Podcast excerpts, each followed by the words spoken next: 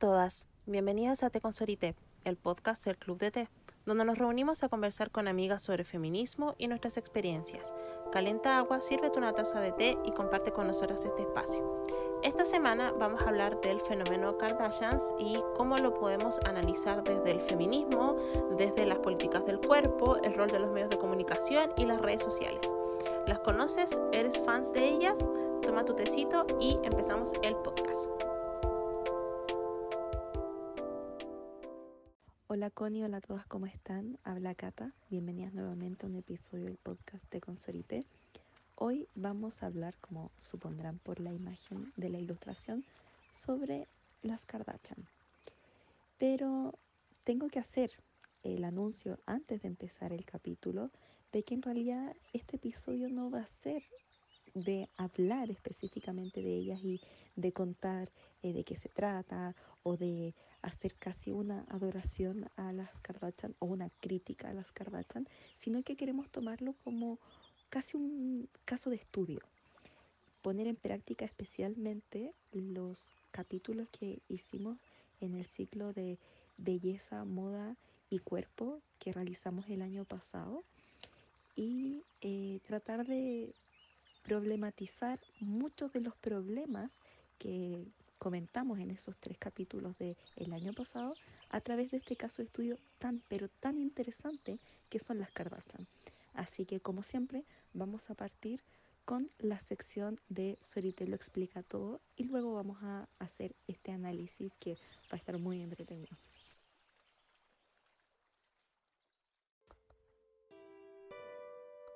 Sorité lo explica todo.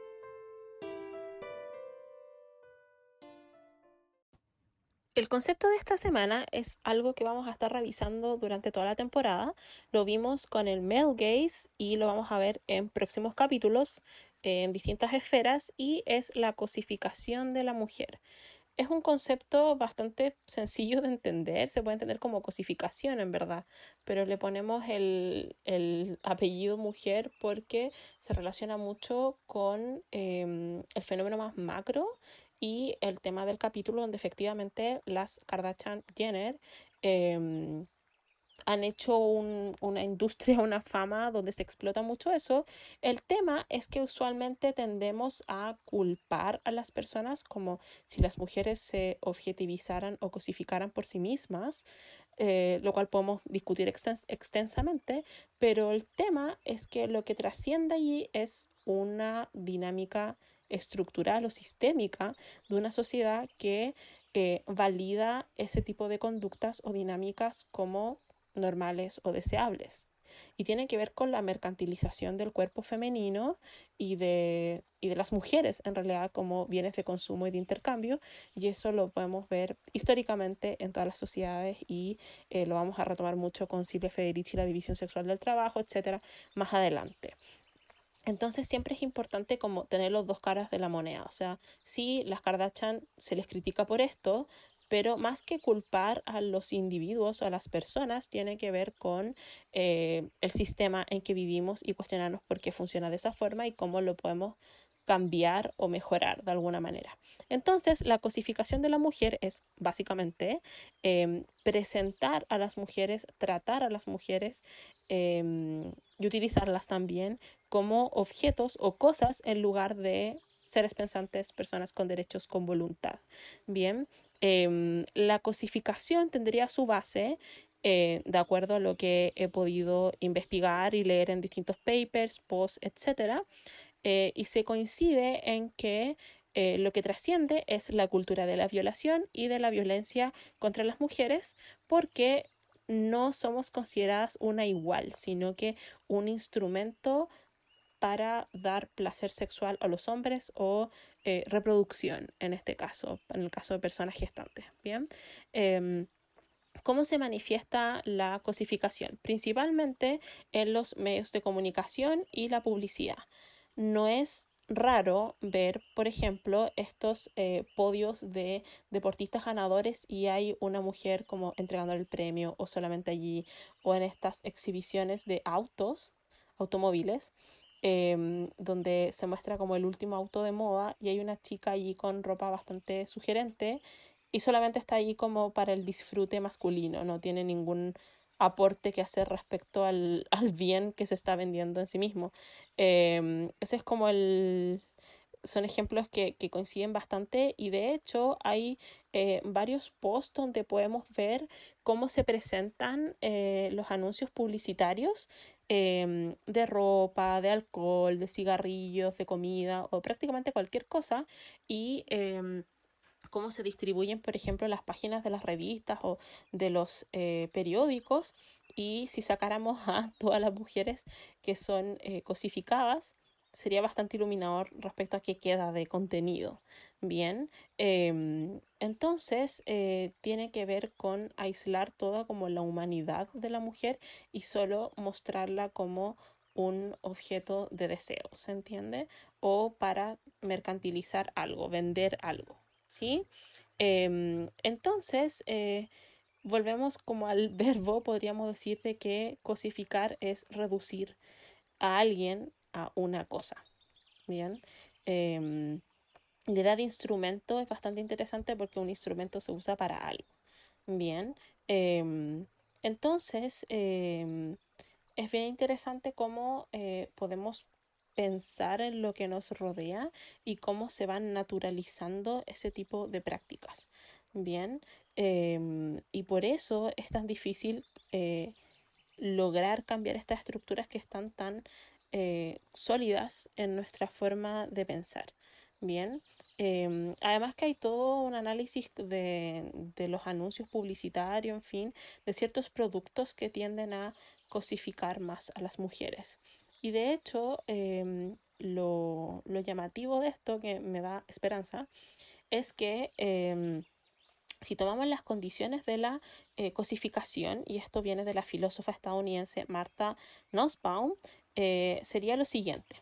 La cosificación tendría tres características, podríamos decir, o tres elementos que derivan en lo que es la cosificación. Uno, la negación de la autonomía, es decir, que las mujeres son sometidas a la heteronorma, bien, y a la determinación de lo que el hombre o varón considera válido. Bien, no es una persona independiente con voluntad. El segundo punto es la instrumentalidad, es decir, que la mujer es un instrumento para el hombre, ya sea un instrumento de placer, de reproducción, de higiene o de cuidado. Bien, y eso se va a plasmar en el cuerpo, ¿cierto? Nuestro cuerpo que es lo que habitamos. Bien, y finalmente el tercer punto es la violabilidad y es relacionado con lo que decía de la cultura de la violación, es decir, que el cuerpo de la mujer es abusado sexualmente por interés del hombre o como, por ejemplo, arma de guerra, beneficio económico y eh, violación a los derechos humanos, que ese es como el extremo de la cosificación de la mujer. Bien, insisto, el tema de uso de las mujeres como arma de guerra, como está la impregnación y todo eso, embarazo forzoso, en fin, eh, beneficio económico, que eso está en la prostitución forzada y en el tráfico humano o trata de personas. Bien, eh, por eso se le tiende a poner cosificación sexual, porque está ese trasfondo allí.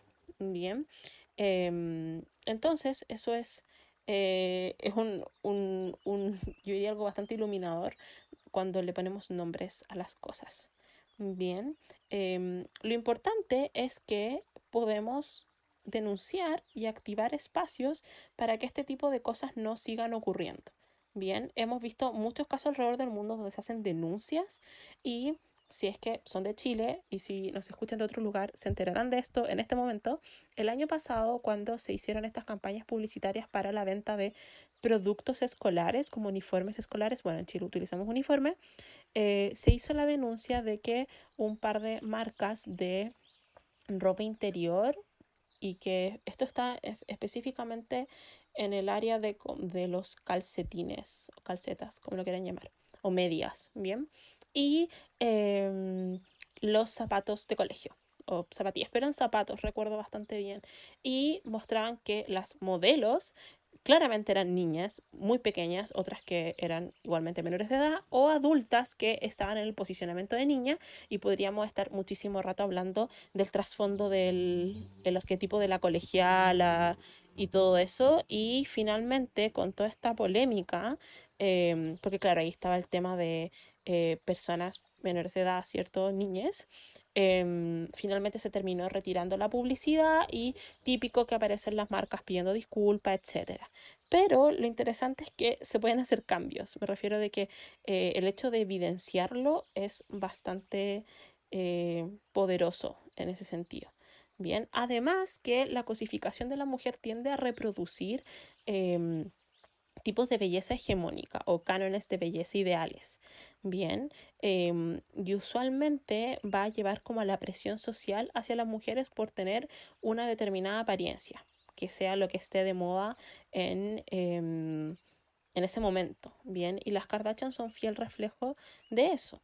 Además que eh, hay otro fenómeno que yo diría que es más complejo de analizar y que tengo mis reservas, que es la objetivación internalizada. Bien, es que tendemos a objetivarnos a nosotras mismas.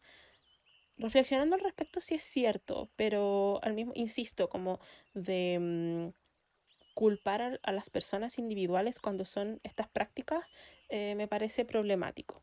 Bien, y, em, y en esto podemos ver, por ejemplo, eh, los concursos de belleza usualmente o, em, por ejemplo, eh, personas que se muestran en redes sociales o en ciertas plataformas con esta idea de, de mostrar su cuerpo en función de un amor propio, pero están estos debates de que no lo sería, etcétera. Eh, hay muchos aspectos para abordarlo, ¿cierto? ¿Y cuáles serían las consecuencias aquí como revisando en, como no soy profesional de la salud mental para nada, em, lo digo desde la distancia, ¿cierto? Que cuáles serían las consecuencias. Primero tiene que ver eh, problemas como de autoestima y de imagen personal que perseguimos. Por otro lado, em, la falta de conciencia de, lo importante que es como romper este tipo de prácticas, como eh, la presión es tan grande que se transforma como en una regla, como en un deber, y no es así. Y al mismo tiempo eh, promueve la violencia machista, sexista y, insisto, la cultura de la violación y la violencia contra las mujeres. Bien, em, hay varios recursos que pueden encontrar, como lo que decía anteriormente de esta filósofa estadounidense. También hay otras eh, psicólogas que encontré, que no voy a abordar, pero se las recomiendo porque es bastante polémico lo que dicen, pero tiene que ver con eh, el ciclo de la autoobjetivación de la mujer, que es eh, trabajos que hicieron en, la década de los 90 y sus nombres son Barbara Fredrickson y Tommy Ann Roberts. Eh, y pueden buscar esos trabajos, ¿cierto?, donde abordan el tema de eh, cómo la cosificación o objetivación sexual se convierte psicológicamente dañina eh, y que provoca ansiedad, vergüenza y un círculo vicioso eh, bastante destructivo, bien, y culpa, etc. Bien, y lo más importante es cómo aprendemos esto. Y si nos preguntamos por qué eh, se cosifican a las personas y a las mujeres específicamente, tiene que ver con los procesos de socialización diferenciada y los roles de género. Bien, y eh, la deshumanización de, de, las mujeres finalmente. Bien, eh, entonces esto es bien importante eh, cuando tratamos de hacer a las marcas, por ejemplo, o a los medios de comunicación o a cualquier entidad con una plataforma pública a ser como accountable, no sé cómo decirlo en español, como de rendir cuentas y hacerse responsable del tipo de contenidos que está mostrando y de la cierta visibilización y valores y ideas e ideas que propone, bien, eh, y los efectos que puede tener en la salud mental, emocional y física eh, de las mujeres y también de su desarrollo eh, durante toda la vida, bien. Entonces, eh, esperamos también, como en todos los capítulos, y siempre lo, lo, repetimos, de que ustedes puedan compartir sus impresiones en la cajita de preguntas. Eh, por supuesto, sobre el fenómeno de, de, las Kardashian, ¿cierto? Pero también en otras experiencias que estén relacionadas con esto, ¿cierto? Eh, lo que ocurre a nivel mental, el tema del acoso callejero, eh, cómo se relaciona la cosificación con el sexismo, el chauvinismo, la masculinidad tóxica, incluso los conflictos, como mencionaba hace un momento, bien, y en fin, tiene incluso la religión, o sea, tiene, em, podríamos decir, alcances como que eh, llega a todas partes. Em, y finalmente, Em, lo que quiero recomendar es otra autora que se llama Gemma Sáez y es una investigación que publicó la Universidad de Granada, España. Y em, el estudio se llama Empoderamiento o Subyugación de la Mujer, experiencias de la cosificación sexual interpersonal, em, donde también recurrí como estos, eh, estas fuentes como para este concepto, ¿cierto? Y que aborda el tema de la, el acto de cosificar, ¿cierto? Em, como un proceso de metamorfosis que se le da a las mujeres como forzosamente. Bien, em, así que espero que les haya em, llamado la atención este concepto, que también lo podamos problematizar no solamente en nuestra cultura o en nuestro entorno, sino que también cómo se da la cosificación de las mujeres en otras culturas y en otras realidades, o que también puedan conversar con sus ancestras u otras personas de su comunidad o cercanas eh, para seguir dialogando el tema. Así que ahora vamos a conocer un poco más del fenómeno de las Kardashian.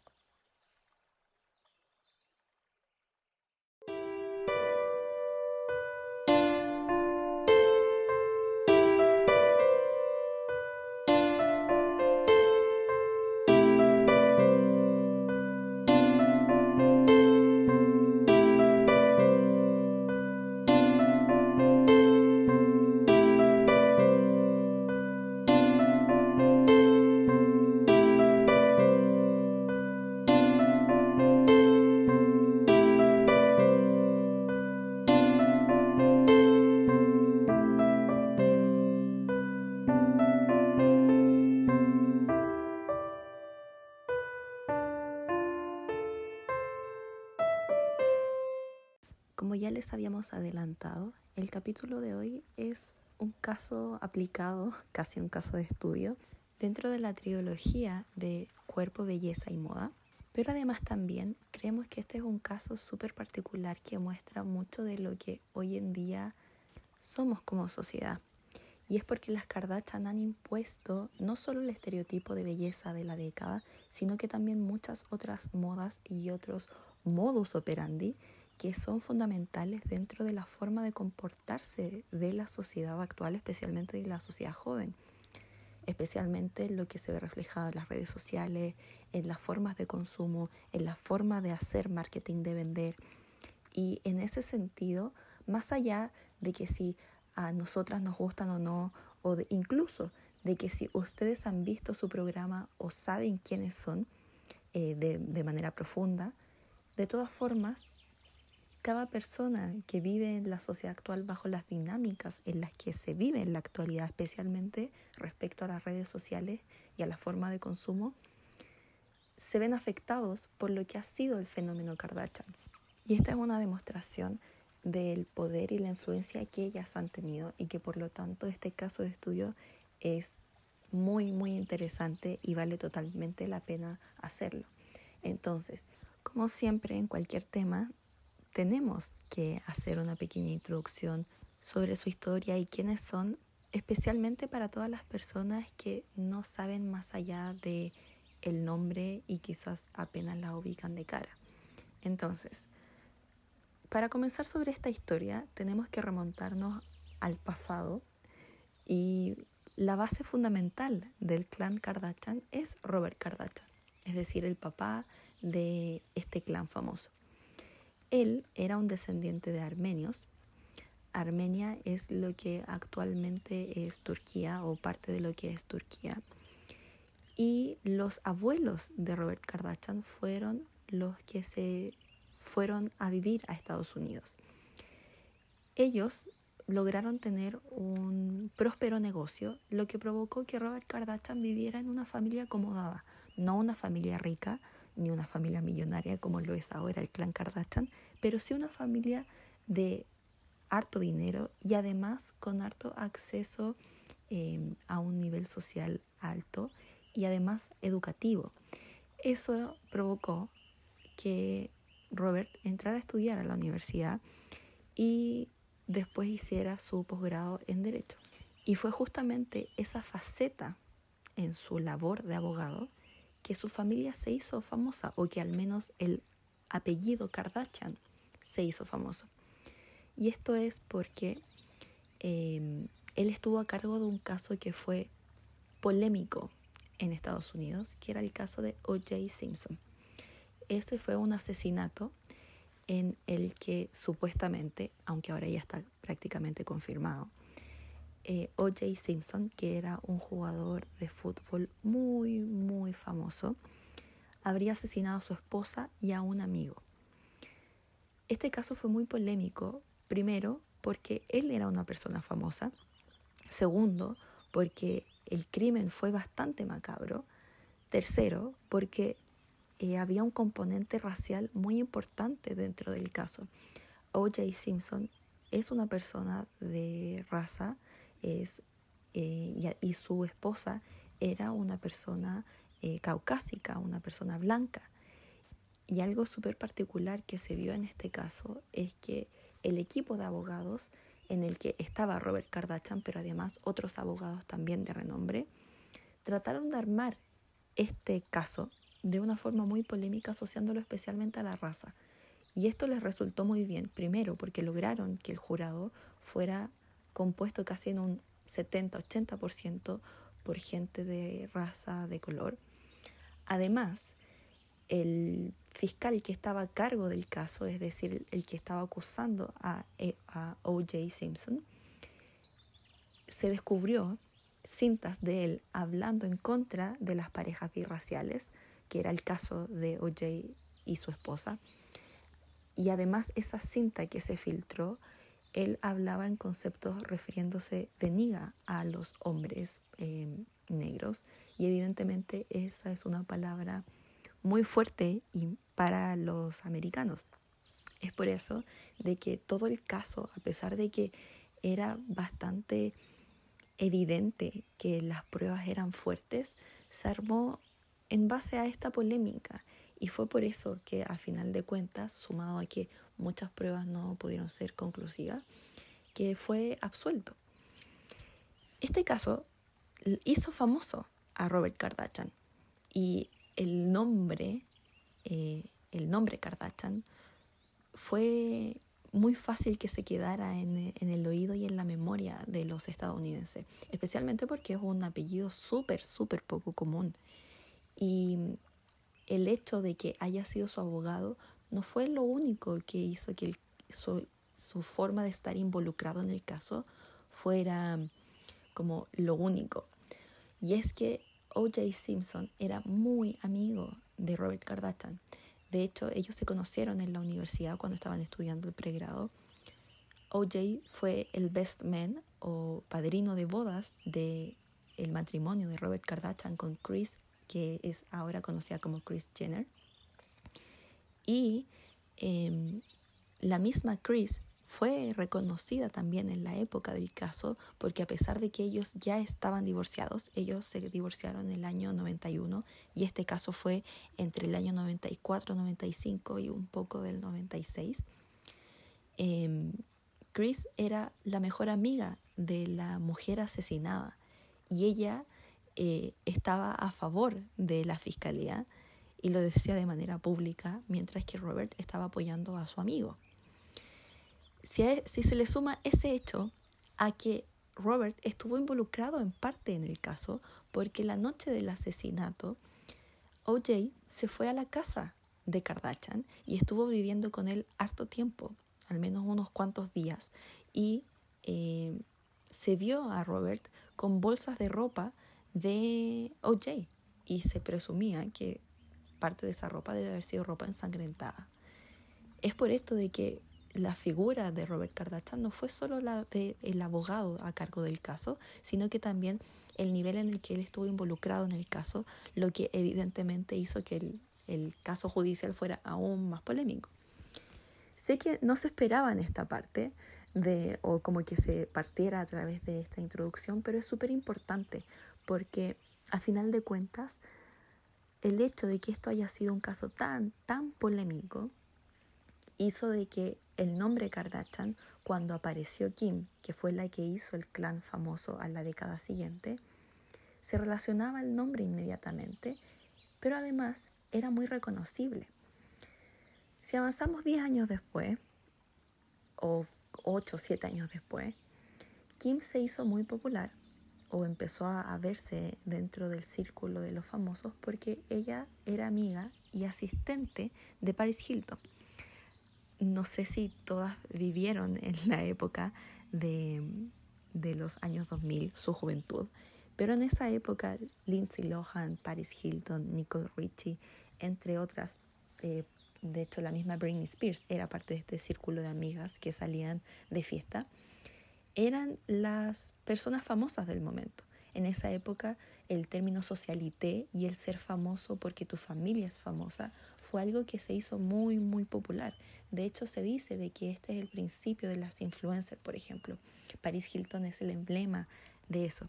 Paris Hilton es la heredera o la hija o la nieta más bien de eh, el dueño de los hoteles Hilton, que es una cadena hotelera famosísima y muy rica que está alrededor de todo el mundo. De hecho, aquí mismo en Chile hay un hotel Hilton.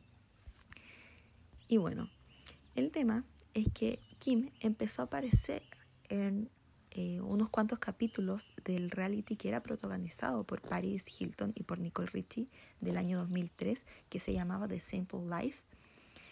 Y en ese entonces, cuando aparecía ella, se conocía como a Kim, como la amiga fea, como la amiga bajita o como la amiga eh, exótica de Paris Hilton. Esos eran los términos en los que la mayoría de las personas se referían a Kim. Especialmente era peyorativa la forma en la que se referían a ella, porque su trabajo era no solo ser como la amiga, sino que era ser la asistente. Y de hecho Kim era casi como una asistente de moda de París. Era la que le arreglaba sus atuendos, era la que estaba a cargo de su guardarropa. De hecho, Kim durante mucho tiempo ese era su trabajo, arreglar los guardarropas de la gente famosa. Entonces, esta era una situación un tanto extraña. Y es que si bien Kim Kardashian estaba eh, metida dentro de estos círculos y bueno, y Courtney también estaba metida en estos círculos de gente famosa, de gente con dinero. Ellas también, evidentemente, eran gente con dinero, pero no eran las estrellas, no eran las con más dinero dentro de, de su círculo social tampoco. Entonces, eh, fue solo gracias a que Kim estuvo rodeada de Paris Hilton que su nombre comenzó a ser mucho más reconocido, reforzado por el hecho de que se asociaba al caso de O.J. Simpson por su padre Robert Kardashian, que a todo esto había muerto eh, muy cercano a esa fecha. Em, pero lo que se catapultó la fama de Kim Kardashian fue que se filtró un video del año 2007, un video íntimo entre Kim y un rapero que se llamaba Ray J. Fue este video tan viral que se dice que Chris Jenner aprovechó esta como fama incipiente para hacer un trato con eh, la cadena E y hacer junto a Ryan Seacrest, que es un presentador muy famoso y un productor muy famoso de ese canal, para hacer el reality show Keeping Up with the Kardashians, que es un show que sigue a la familia de las Kardashians. Este es un formato que se había hecho popular unos cuantos años antes. Pensemos, por ejemplo, en algo similar que hacían los Osbourne. Y de hecho, Chris intentó durante muchos años contactarse con productores para tratar de hacer algún programa que siguiera a la familia. Y fue gracias a este video íntimo que se hizo viral que mm, eh, se logró posicionar aún más el nombre Kardashian y lograr hacer este reality. Lo atractivo de la familia era su apellido, hacía memoria a el caso tan famoso que sucedió 10 años antes.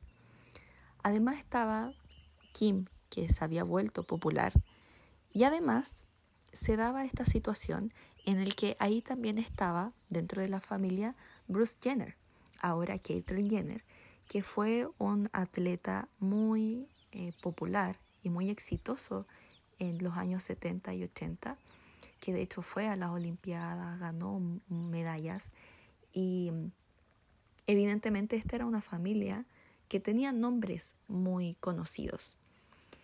Al reality, que empezó en octubre del 2007, le fue muy, muy bien. Y se puede ver, especialmente en las primeras temporadas, cómo fue creciendo la fama de, de la familia y cómo fueron creciendo también sus bolsillos. El cómo pasaron de vivir en barrios ricos, pero en casas mucho más pequeñas, a mansiones, a tener autos de lujo. Y también se ve el tipo de trabajos que ellas hacían. Al principio Kim Chris, que es su manager, las llevaba a todos lados y después se puede ver cómo ellas mismas van creando sus propias empresas y la familia completa va haciéndose famosa. Al principio el reality se enfocaba en Kim y su relación con eh, sus hermanas y la relación entre los padres. Y quizás ustedes no sabían, pero este reality se hizo con la intención de promocionar las tiendas de ropa que ellas tenían, que creo que se llamaban Dutch. Y le fue tan bien a esa parte familiar en el que se empezó a enfocar a ese lado y el hecho de que Dutch al poco tiempo no resultara tan rentable como las otras empresas que se empezaron a crear. Y evidentemente al poder que la marca Kardashian empezó a desarrollar que las, esas empresas Dutch se quedó de lado pero cada una empezó a cosechar empresas súper famosas. Tenemos como Kylie Jenner, ahora que es la hermana menor del clan, ahora está siempre en las listas de los más ricos, menores de 21 años, de 25 años, y ella es billonaria gracias a su empresa de cosméticos.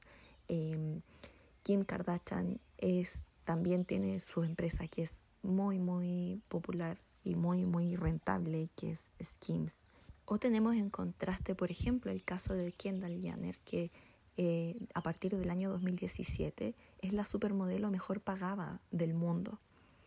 El nombre Kardashian, por lo tanto, se ha transformado en un imperio eh, económico, en una marca como tal, y a pesar de que ahora se está transmitiendo su última temporada de reality Keeping Up with the Kardashians, evidentemente su nombre va a continuar y gran parte de la razón por la que este reality termina, además de porque ya no quieren compartir más su vida, es porque se quieren enfocar en los negocios.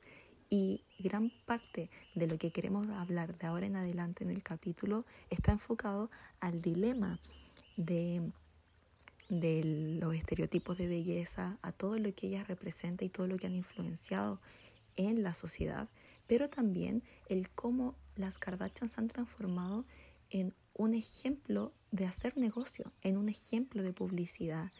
Y también eh, su caso de estudio es tan, tan emblemático que por mucho que se trate de ignorar ese aspecto de ellas y su influencia, especialmente porque se tiene esta predisposición a que ellas son famosas solo por ser famosas, sin duda su caso es muy interesante y muy admirable justamente porque se hicieron famosas en base a solo que su apellido era conocido y también a que tenían contactos de personas que eran famosas. Evidentemente, gran parte de la popularidad fue dada por el reality del Keeping Up with the Kardashians. Ellas mismas dicen en que ellas no se esperaban que les fuera tan bien y evidentemente gran parte de la popularidad es lo abiertas que ellas fueron con su vida y porque también sucedieron muchas cosas dentro de su familia que fueron muy escandalosas y es porque también ellas son casi una base de la farándula estadounidense y eso lo mostraban en el reality. Desde mostrar sus peleas íntimas familiares hasta mostrar partos, mostrar divorcios, el hecho del el cambio de sexo de Bruce a Caitlyn Jenner también fue fundamental dentro del reality. El hecho de que hayan crecido en pantalla, especialmente Kendall y Kylie, sobre todo asociado al cambio de imagen de Kylie, y hicieron que la gente estuviera muy al pendiente de ellas como figura. Y en ese sentido, ellas son una parte fundamental de lo que es ser influencer, de lo que es mostrar tu vida y que eso sea lo que hace que tú seas famosa. Entonces, bueno, ya habiendo hecho toda esta introducción que quedó muy larga, pero que es súper necesario para entender este caso, queremos empezar a hablar sobre los distintos puntos que son fundamentales dentro del el caso de estudio de lo que es las Kardashian. Bien, y en base a esta caracterización de dónde vienen estas personas, que es de una familia llamada Kardashians y Jenner también, em, la idea es empezar a analizar em, este fenómeno y es por algo muy sencillo. Como ustedes saben, a nosotras nos gusta mucho hablar de cultura pop y problematizarlo desde el feminismo.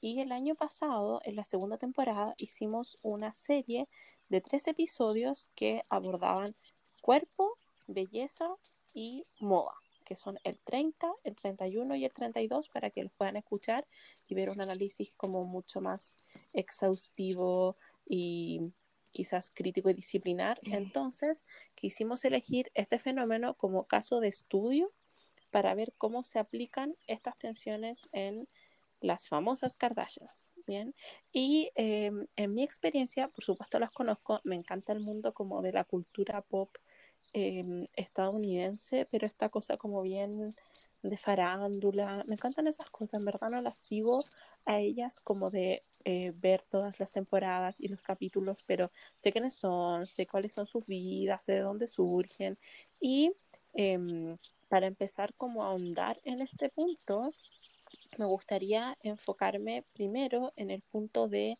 la belleza, porque efectivamente si tomamos como referencia el libro Selfie o estas tendencias que han inaugurado las Kardashians, ellas han impuesto ideales de belleza, al menos en el mundo occidental, que son hegemónicos hoy en día.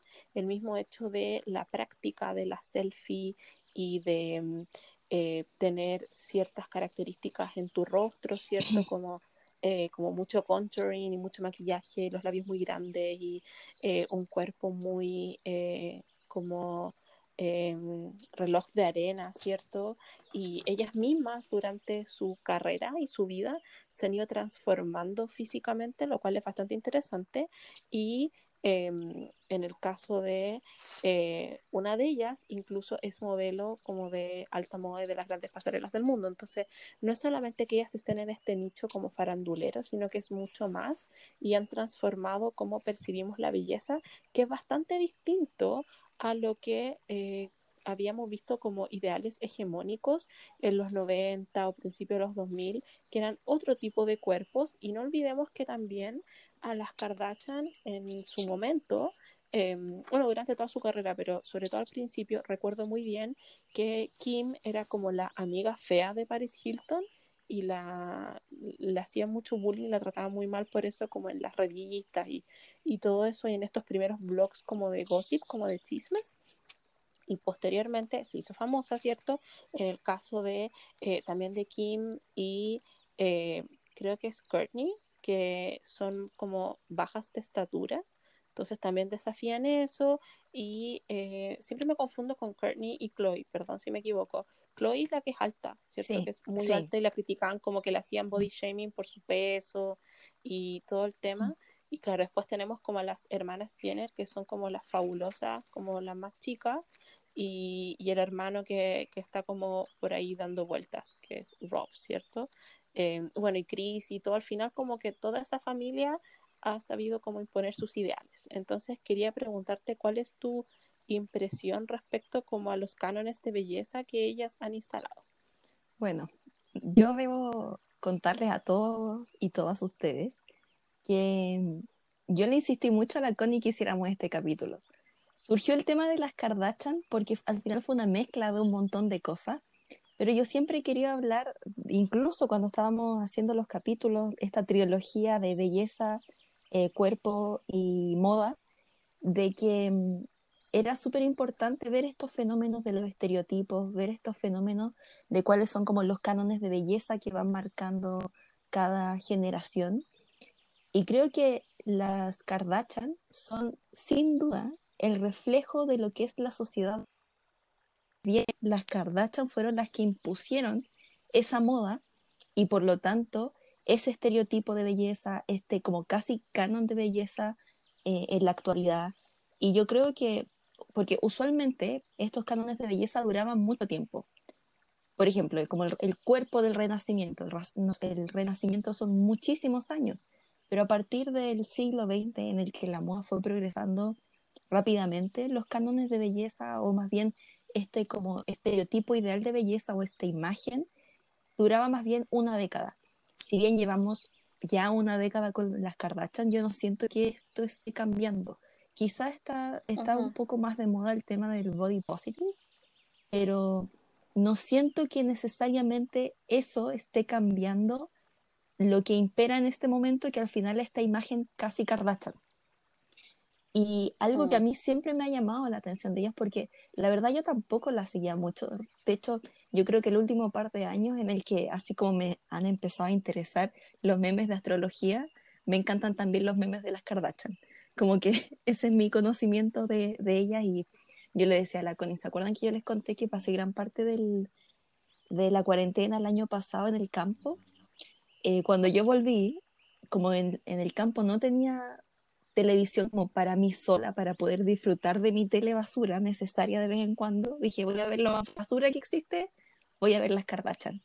Y creo que vi las cuatro primeras temporadas y es tan maqueteado el, el reality, es tan como, no sé, es como cuando nosotros aquí veíamos reality, ¿se acuerdan? Como La Granja, Pelotón, ya es exactamente igual.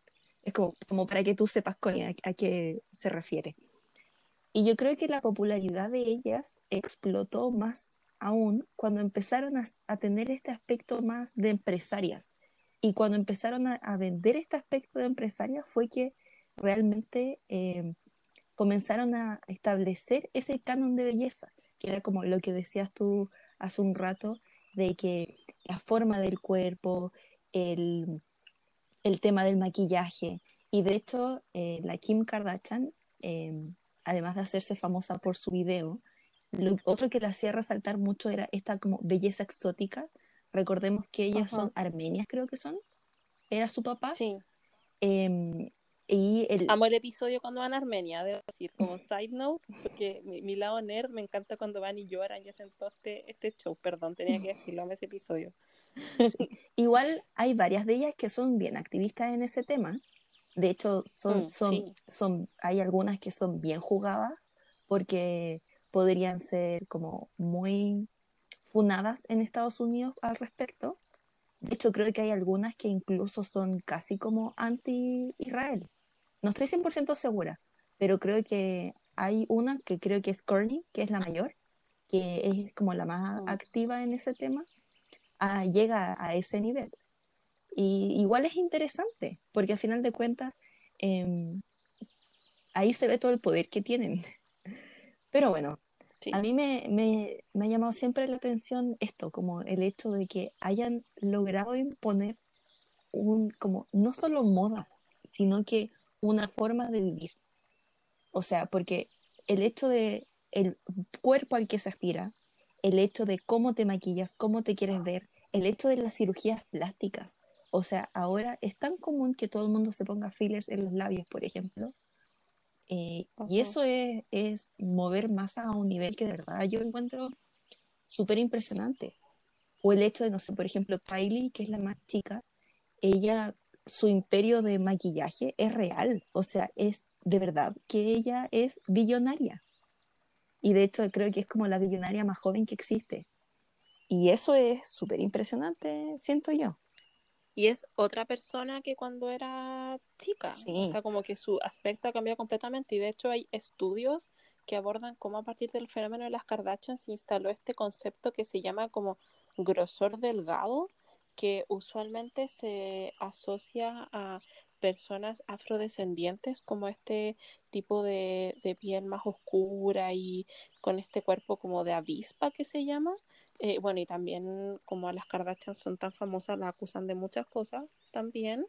Eh, también ocurre esto de que se les ha eh, atacado como de apropiación cultural y de querer verse como de, no sé si llamarlo raza, pero como de un aspecto que no les pertenecería, sobre todo eh, cuando eh, Kylie empezó a cambiar y Chloe también últimamente ha cambiado, ¿cierto? Pero claro, ahora el estándar como eurocéntrico occidental imperante, que antes era como esta mujer rubia, de ojos azules, como muy Barbie, ahora eh, tiene esta otra expresión en las Kardashian como, eh, claro, sigue esta idea como de los labios carnosos y una nariz como, como respingada, ¿cierto? Pero claro, también está el tema de cómo se va mezclando el aspecto físico que tienen con instalar ellas mismas como la necesidad de verse así y de imitarlas a través de sus propios negocios. Sí, de hecho, yo eh... siento que eso es una de las cosas más interesantes que han logrado imponer ellas. Y de hecho es una de las realidades más tristes incluso dentro de esa misma familia, porque no sé si tú sabes, pero Kim se hizo famosa porque era muy bonita. Incluso antes de todas sus operaciones ella era muy bonita. Y era bonita porque uh -huh. era como exótica que encontraban los, los gringos al final, de que, eh, porque ella, ella y Courtney se les nota mucho como su, su sangre armenia. Y, oh. Y, eso hizo que al final de cuentas ellas, ellas dos sobre todo se hicieran muy famosas por lo muy bonita que eran. Además, Kim, ella era la que tenía el cuerpo bonito, supuestamente, como sí. ella fue la que impuso el hecho de que tenía un trasero grande, pechos grandes, cintura pequeña. Eh, y de hecho, la misma, porque Courtney en realidad ella siempre ha vivido su mundo, a mí me encanta porque ella es todo un mood, es como súper, como que nada le afecta, me encanta ese tipo de persona. Uh -huh. eh, pero sobre todo Chloe, que era la más grande, que dicen que ella es adoptada, y también Kylie, que ella no solo tenía esta imagen de las hermanas Kardashian, que era muy famosa y muy bonita, sino que además tenía la imagen de Kendall, que es la supermodelo, porque claro. ella, Kendall es modelo hasta de Victoria's Secret, o sea, como ese es el nivel de como estereotipo de, de entonces para Kylie era súper difícil porque de verdad ella era como el patito feo de la familia. Eh, se sentía de esa forma. Entonces se ve especialmente en, en Chloe perdón, y en Kylie cómo ellas quieren eh, aspirar a tener esa belleza Kardashian. Porque de partida Kylie no es Kardashian. Ella no tiene sangre armenia. Claro. Por otro lado, la Chloe hay como muchas teorías y, y ella misma como que es en el programa se ha hecho muchas pruebas de paternidad en el que ella no es hija, no sería hija de eh, Rob Kardashian, sino que sería hija de, como no sé, un peluquero que si tú ves la foto es exactamente igual. Eh, mm. Y es súper triste, la verdad, cómo tocan esos temas ahí, pero bueno, Filo, el tema no es ese aquí en cuestión. El hecho que a mí más me, me entusiasmaba hablar de este capítulo, justamente esta parte, el hecho de cómo ellas se han ido tratando de mimetizar a esta imagen Kardashian, que al final esta imagen Kim. Y... Claro, como verse hermanas, sí. porque son muy distintas entre ellas, pese a que son hermanas y tienen algunas similitudes, pero la idea es como la marca Kardashian. Sí. O sea, es que Kourtney y, y, Kim siempre se han parecido mucho, siempre. Mm. El tema es que Kourtney nunca ha tratado de verse como Kim, pero también yo creo que en gran parte es porque es la que más se parece también. De hecho, ella, tú sabes claro. que ahora está pololeando con Travis Baker, el baterista de Blink eh, sí. Eh, bueno, parejas en extrañas, pero... siempre tienen parejas muy, muy, no sé, me acuerdo cuando el, el hijo de... mm, Ay, ¿El, el, eh, no, no, no, Rob, el otro, el que, el que andaba con Avril Lavigne, me acuerdo de esos tiempos, que en verdad no andaba con tanta gente que ya no, no me acuerdo, es como mucha farándula, pero en fin. Pero está el tema también como de, de que entre los mismos hermanos como que van compitiendo y de hecho en las mismas temporadas se ven como esas dinámicas que tienen como por ejemplo cuando van de vacaciones o como cuando están en las semanas de la moda o por ejemplo el favoritismo de la eh, madre. evidente, por lo menos en la primera, en la primera parte, probablemente después se ve más con cuando Kendall y Kylie son como mega famosas, como con, con Kim, como que también hay conflictos entre las mismas hermanas de cómo se las valora, por decirlo de alguna forma, entonces también es, es bastante complejo y me da pena, como que los ricos también lloran. Sí, pero sabes que yo creo que eso es mucho para la tele. Demasiado. Sí, De hecho, el programa, yo cuando lo empecé a ver el año pasado, es demasiado, eh, ¿cómo se dice? Escrito, como el guion eh, se nota demasiado cómo arman los conflictos. mm, Y yo creo que por lo mismo quisieron terminar esta cuestión porque ya estaban aburridas de tener que estar mostrando su vida. De hecho, dicen que en gran parte es porque Kim quería, no quería mostrar eh, su divorcio de, de Kanye West. Que de hecho a todo esto fue él que introdujo esto como, como de lo negro en la familia, porque al final cuando Kim se casó Mm. con él, cambió como totalmente todo su guardarropa, literalmente, porque él es, em, creo que es diseñador de vestuario, Kanye. sí, tiene esta marca como Jesus o algo así. Sí, y, y, Claro. y justo coincidió con la época en la que todas, todas las hermanas empezaron a salir con gente de raza eh, negra.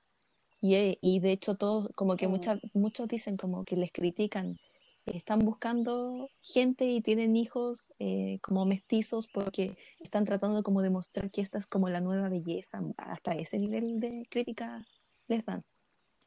Pero bueno, yo creo que eso ya Claro. es como meterse mucho, mucha farándula, pero, pero la verdad a mí algo que me... Mucha gente habla de las Kardashian y que yo creo que es como lo más cuático, por decirlo de una forma, es el hecho de las cirugías plásticas. De hecho, no sé si tú has visto que Chloe está muy, muy, muy operada y que eh, Sí, es súper triste porque al final de cuentas se ve el cómo es por un tema de complejo. Eh, Mm. Yo debo decirlo, yo estoy muy a favor de la cirugía plástica. Yo creo que, y esto es como un dilema, no sé si tú estarás de acuerdo conmigo, quizá es una opinión poco popular. Yo creo que todos y todas en el mundo, hombres, mujeres, todo, todo el mundo, deberíamos aspirar a aceptarnos a nosotros mismos. Yo estoy muy de acuerdo con ese mensaje. El problema es que es muy, muy difícil lograr tener esta aceptación, sobre todo en el mundo en el que estamos viviendo ahora. Porque por un lado, claro, es súper fácil en Instagram, teniendo tu feed bonito, tus fotos bonitas, poner entre medio una frase que diga como body positive o como, como love yourself. Eh, es súper fácil, pero al final ese mensaje dentro de tanta superficialidad es súper difícil de aplicar. Y en ese sentido yo creo que todas las cosas se tienen que ir haciendo paso a paso. Y creo que la mejor forma de hacer esto, como del amate a ti mismo, del love yourself, es justamente queriéndote, aceptándote, pero en gran parte, muchas veces, para muchas personas, esa aceptación viene de lado, como de la mano, con también eh, poder quizás eh, arreglar cosas que no les gusten. O sea, yo conozco muchos casos de gente que, no sé, por ejemplo, no le gustaba su nariz y no salían, o sea, no se sacaban fotos porque no le gustaba su nariz, un complejo muy grande, y después que se operan, su vida es otra. Entonces siento que discriminar a la gente que se hace cirugía plástica, cuando para ellos realmente es un problema, encuentro que es muy, muy malo hacer esa crítica. De hecho, yo creo que ese Claro. sentimiento que, por ejemplo, este, en este ejemplo de la persona que se opera su nariz, eso al final es aceptación. Eh, ojalá llegue un momento y sea lo más pronto posible, ojalá en las más prontas generaciones posibles, en el que eh, esa superficialidad no afecte tanto a un nivel en el que eh, se tenga esta imposición como de la belleza a la que se quiere aspirar. Pero siento que no tiene nada de malo el, como esta ayuda para aceptarte a ti mismo si te quieres operar algo. El problema es que también hay una cuestión de cuál es el límite y cuándo esto es un tema casi como de salud mental, de, de no aceptación. Pero en ese sentido, creo que las Kardashian son un muy, muy buen ejemplo, porque los famosos en general nos venden esta imagen de que son perfectos y que son como belleza natural. Y eso es tan terrible porque yo creo que no está mal que la gente se opere, pero ¿por qué tiene que ser una ofensa el decirle, ay, esta persona es plástica, esta persona está toda operada? Es como bacán que tiene la plata para poder operarse y si quiere operarse y se siente mejor consigo misma, mejor. O sea, como genial. Yo no, de verdad no le veo nada de malo. De hecho, ¿te acuerdas ese canal de YouTube que una vez te compartí? Creo que se llama Lori Hill, que es buenísimo. Búsquenlo en YouTube si es que eh, si es que les interesa el tema. Lo amo mucho, lo veo sí, es que es muy bueno. Yo recuerdo eh, cuando salió el video de Lisa de Blackpink, que creo que fue el primero que te mandé. Y muchos fans, o fans, bueno, da lo mismo, era como mucha gente comentaba y decían como, qué genial es que compartas este tipo de contenido, porque los famosos están eh, obsesionados por un tema de marketing, de no asumir sus operaciones o sus tratamientos estéticos, porque a final de cuentas mermaría su imagen. Pero el problema es que eso genera un daño psicológico muy grande en todos sus seguidores. Entonces, por ejemplo, en el caso de Elisa, si ella, y había una persona que decía, si ella está operada o no está operada, da lo mismo, yo la encuentro preciosa. Y el hecho de que me digan que está operada me sirve, es, estoy como parafraseando un comentario. Y esta era una señora más bien más grande, de haber tenido, no sé, tantos, cuarenta y tantos. Y ella decía, yo cuando veía a estos famosos, creo que ella era asiática, no sé si era china, coreana, y decía, yo cuando veía a estos famosos, estos idols, estos actores, me comparaba con ellos y crecí sintiéndome muy mal, muy acomplejada. Pero cuando tú mm. me muestras este, este, tipo de contenido en el que tú sabes que no es una belleza como natural, te ayuda, porque a final de cuentas te das, te, das cuenta, de que em, no es algo eh, que ellos no son personas como normales, no son personas que nacieron así y que por lo tanto son privilegiados y tú eres una persona sin privilegios, como sin belleza. Creo que eso, ese es un tema súper importante y el problema es que es difícil de cambiar la mentalidad al respecto.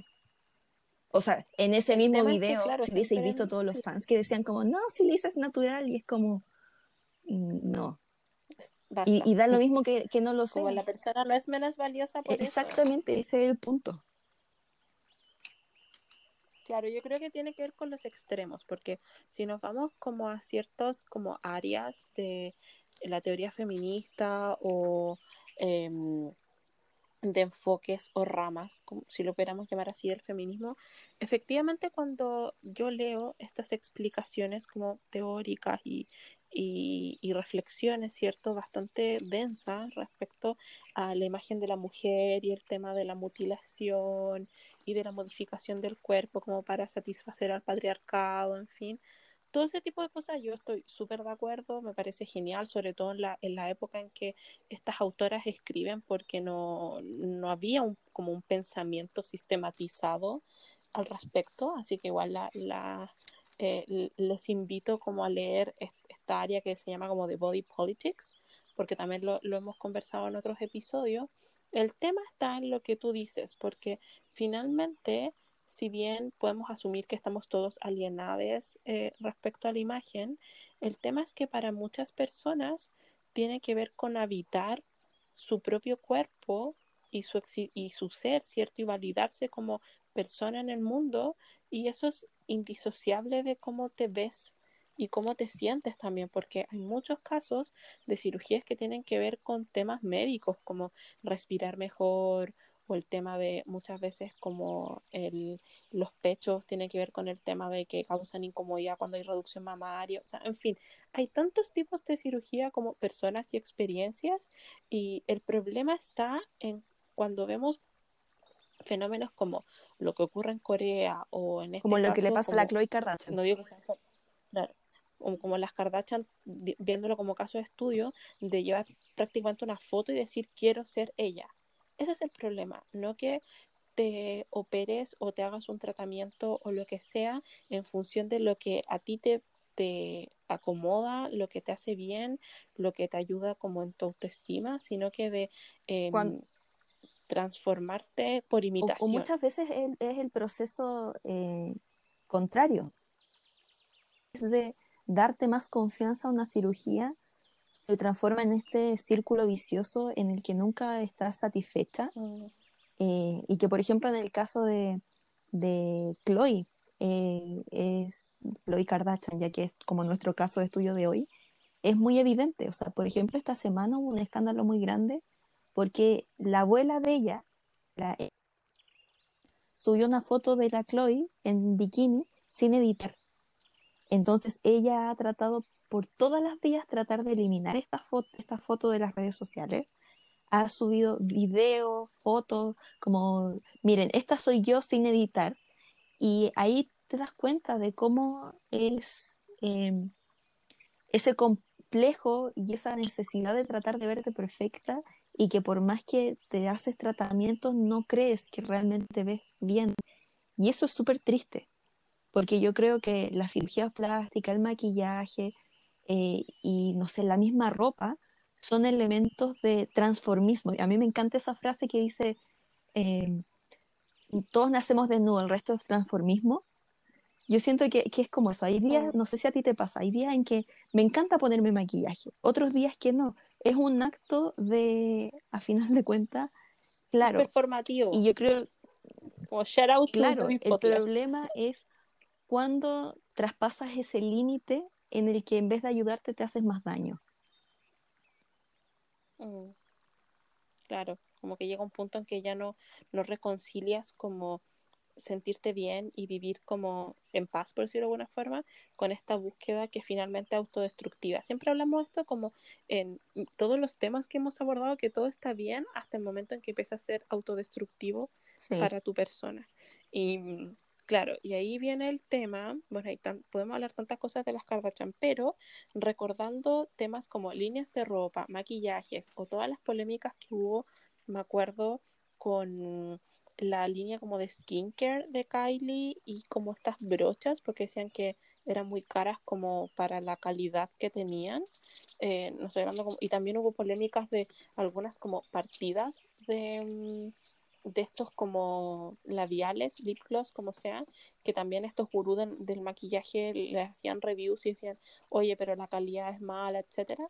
Y tiene que ver con el punto del marketing. De verdad, las Kardashian pueden venderlo todo.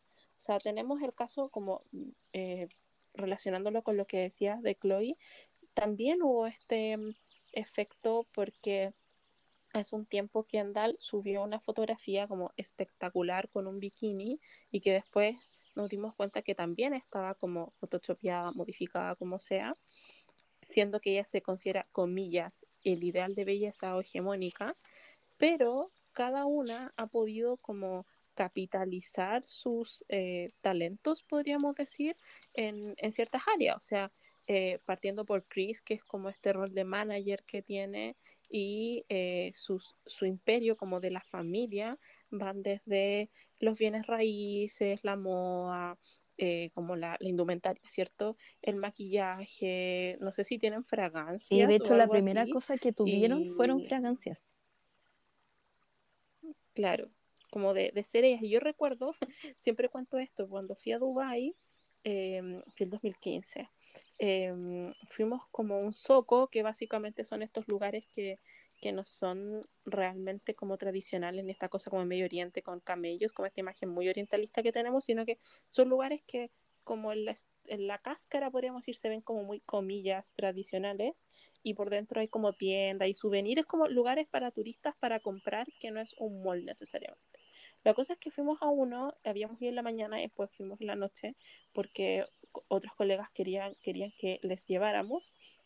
Y em, al lado había como un centro de eventos. Bueno, Dubái está lleno como resorts y, cosas así, hoteles, etcétera, como de, de, ese tipo de vida, por decirlo de alguna forma. y era como la hora en que la gente iba a ir como a esta fiesta, porque era un viernes, recuerdo. Y empieza a negar como limusinas o autos como muy caros y para mí es como que se bajara un ejército de Kardashians.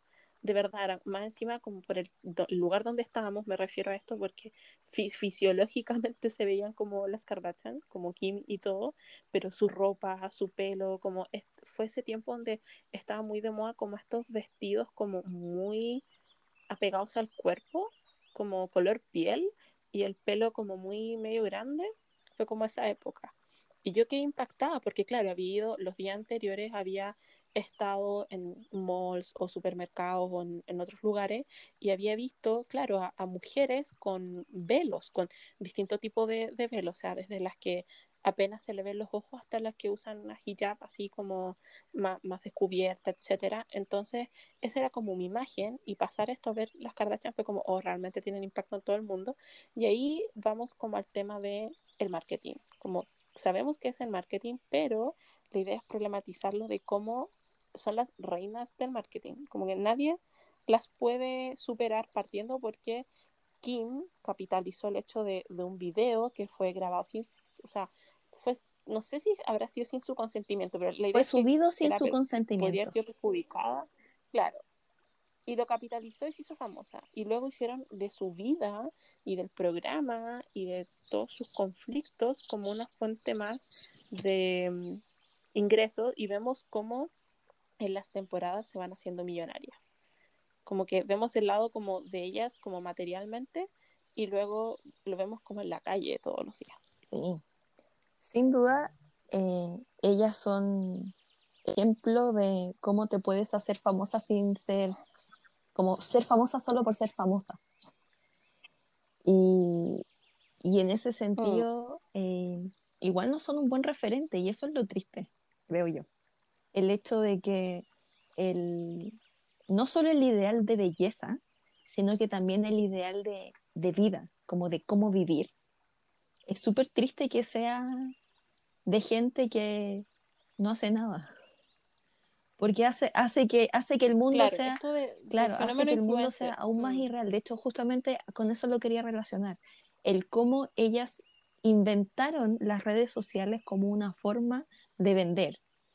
Eh, y el hecho de hacer como de, de tu vida algo tan empaquetado, tan vendible, y igual ellas tienen un ejército para poder mantener este, esta como publicidad que son ellas mismas, ellas son su marca. Pero no sé, yo creo que es un caso de estudio súper interesante, pero para nada admirable. Eh, pero son un reflejo, insisto, son un reflejo, claro, exactamente, son un reflejo de mm. lo que somos en este momento. O sea, por algo o sea, no es algo al azar, un dato freak, el decir, inventaron la selfie o Kylie fue la que empezó a vender y popularizar el vender a través de Snapchat y de Instagram. O sea, no, no es para el dato freak, es para al final dar cuenta de, de nuestra forma de vivir en nuestra generación y que yo creo que se va a mantener harto tiempo por lo demás.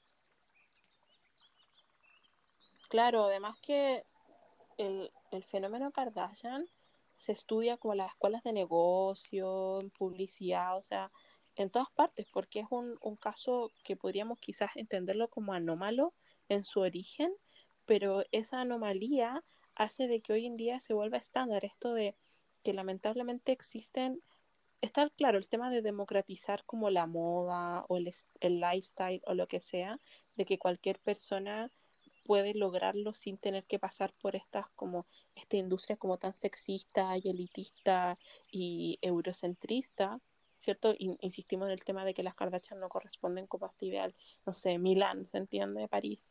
Em, pero al mismo tiempo crean como subélites sumergidas en Instagram, donde efectivamente está este, este mundo y de ser famosa como por qué, como que cuál es su talento y nos damos cuenta de que efectivamente este prejuicio de que serían tontas o sin talento tiene que ver porque nuestro como mapa mental de mm, como las posibilidades de negocio, por decirlo de alguna forma, eh, se han ido ampliando gracias a ello. O sea, efectivamente, ellas lograron, como dices tú, ser su propia marca y de instalar como esta nueva forma de vivir y relacionarnos como en redes sociales, que es bastante llamativo, como sabemos que las celebridades siempre han sido sus propias marcas, pero en este caso tiene que ver con el fenómeno de redes sociales, internet, que también no es que ellas lo inventaron para nada, pero curiosamente se da este fenómeno de eh, las redes sociales como a nivel masivo, ¿cierto? Y como la irrupción de, de la familia Kardashian Jenner en, en escena. Y eh, tenemos los casos de empresas propias, o sea, Kylie Cosmetics es como un imperio gigante y claro, las otras también tendrán sus su negocios eh, por ahí. No sé, ah, y creo que Kim tiene como una marca de lencería, no sé, o de ropa, es que en verdad, como, le, insisto, como todo lo que sé de ellas es como que me entero. Eh, sí, todas tienen algo. O sea, por ejemplo, Chloe tiene una línea de ropa deportiva. Eh, el Skims eh, son como bodies. Es como, como fajas para, para ponerte Sí, debajo de de, de la ropa y para que se acentúe esta figura. Esa es como la idea del Skims. De hecho, no sé si te acuerdas que cuando se lanzó esa marca, se lanzó como kimono y que fue un escándalo que de verdad, así casi Sí, como representantes del gobierno japonés alegaron. Así fue como altos mandos alegaron. No sé de, no, de dónde, no me acuerdo, pero alegaron a Em, la Kylie, obviamente, con sus cosas de cosméticos y Kendall, que es modelo y Courtney, ella tiene como una revista así como de lifestyle, porque ella es- come puras plantas, como que no come, no come azúcar, es muy saludable esa niña. Entonces tiene como un... así- ¿te acuerdas la. Winnie Paltrow? Que te- tenía una revista, ya es como la misma idea. Mm, sí. Y de hecho también tiene que ver con esto como de mm, la excentricidad, porque, claro, recuerdo sobre todo con el tema de la pandemia, eh, y por supuesto sabemos y en nuestro propio país eh, hay sujetos que están en, en estas listas, eh, de que las personas a medida que se van empobreciendo, o sea, ahora hay más personas eh, en la línea de la pobreza que antes de la pandemia, eh, y eso va de la mano, es, eh, está relacionado directamente con que eh, los ricos se hacen más ricos. Entonces también estaba este debate de que, claro, mostraba, por ejemplo, eh, Kim como este, eh, porque ahora también le dio con esta cosa como la vida saludable, sobre todo como por sus hijos. Entonces, claro, mostraba como su, su refrigerador lleno de comida y, mm, como con, con toda esta abundancia y, y, claro, también está como usualmente cuando empezamos con estos conceptos como eat the rich o, o de este eh, cuestionamiento como de los privilegios y las desigualdades como estructurales en el mundo, las Kardashian siempre van a aparecer ahí. Y eso es curioso porque, claro, en su momento eran estos grandes magnates como de la tecnología, como todos estos seres como eh, Steve Jobs y eh, Bill Gates y Mark Zuckerberg y Elon Musk, como estos hombres como tecnológicos. Eh, pero claro, las Kardashian es como su propio rubro y, y claro, nos llevan a cuestionarnos como eh, usualmente uno dice como esto no es justo o, está bien exponerse, pero esto ya es burla y como toda esta cultura de las celebridades yo creo que ha alcanzado como una nueva dimensión con, con, las Kardashian, pero específicamente por el excesivo uso de las redes sociales. Insisto en ese punto que habíamos mencionado anteriormente, porque eh, antes conocíamos, también lo vimos en el caso como del fenómeno Free Britney, eh, conocíamos eh, la vida de las celebridades a través de las revistas o quizás como algún blog emergente por ahí, pero ahora es inmediato. Entonces esa como sensación de estar como en la casa, con el reality también, de estar como en la casa de estas personas, como en su intimidad, y esta cosa muy Black Mirror, pero al mismo tiempo estar viviendo tu realidad, es Sí, bastante interesante. totalmente. No sé, creo que es un caso interesante de estudio. Me, me gusta mucho, la verdad. Me hace reflexionar mucho sobre estos temas. Y, y creo que es súper importante no menospreciar este tipo de casos, de hecho, por lo mismo, yo siempre te decía, Connie, que quería hablar de cirugías plásticas. Creo que es un gran tema porque hay mucho debate al respecto. Pero, pero a veces aterrizarlo a casos de estudio como esto, eh, te das cuenta como que la problemática va enlazada de muchas otras cosas. Y cómo el hecho, al final ves incongruencias en hechos como, por ejemplo, que esté de moda esto como del body positive, pero al mismo tiempo estamos en una sociedad más superficial que nunca. Em, no sé, si tú me preguntas a mí, a mí que me gusta la moda, yo creo que esto también es solo una estrategia de marketing y nada más. Así como en el 8 de marzo eh, todas las marcas se hacen feministas, yo siento que esto del body positive o esta inclusión de, por ejemplo, no sé, modelos de tallas grandes o cosas así, es porque, es porque están dando esta imagen de es lo que vende, pero en realidad, ¿qué diferencia tiene, por ejemplo, el que haya una mujer con unos pocos kilos de más de lo que usualmente es una modelo, pero nunca van a tener a una niña baja, por ejemplo, o a una niña en el que su cara no es eh, el prototipo de belleza. Eso no es avanzar.